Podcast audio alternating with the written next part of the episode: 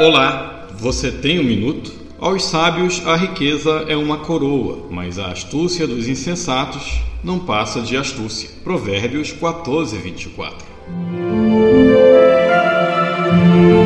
A riqueza não produz sabedoria, mas a sabedoria produz riqueza. Nem todo rico é sábio, mas todo sábio é rico, pois a riqueza não é tanto aquilo e o quanto que possuímos, mas sim quem somos. Riqueza não tem a ver apenas com o que carregamos no bolso, mas sobretudo com o que levamos no coração. Riqueza não é só uma fina camada de verniz de ouro, mas a nobreza do caráter.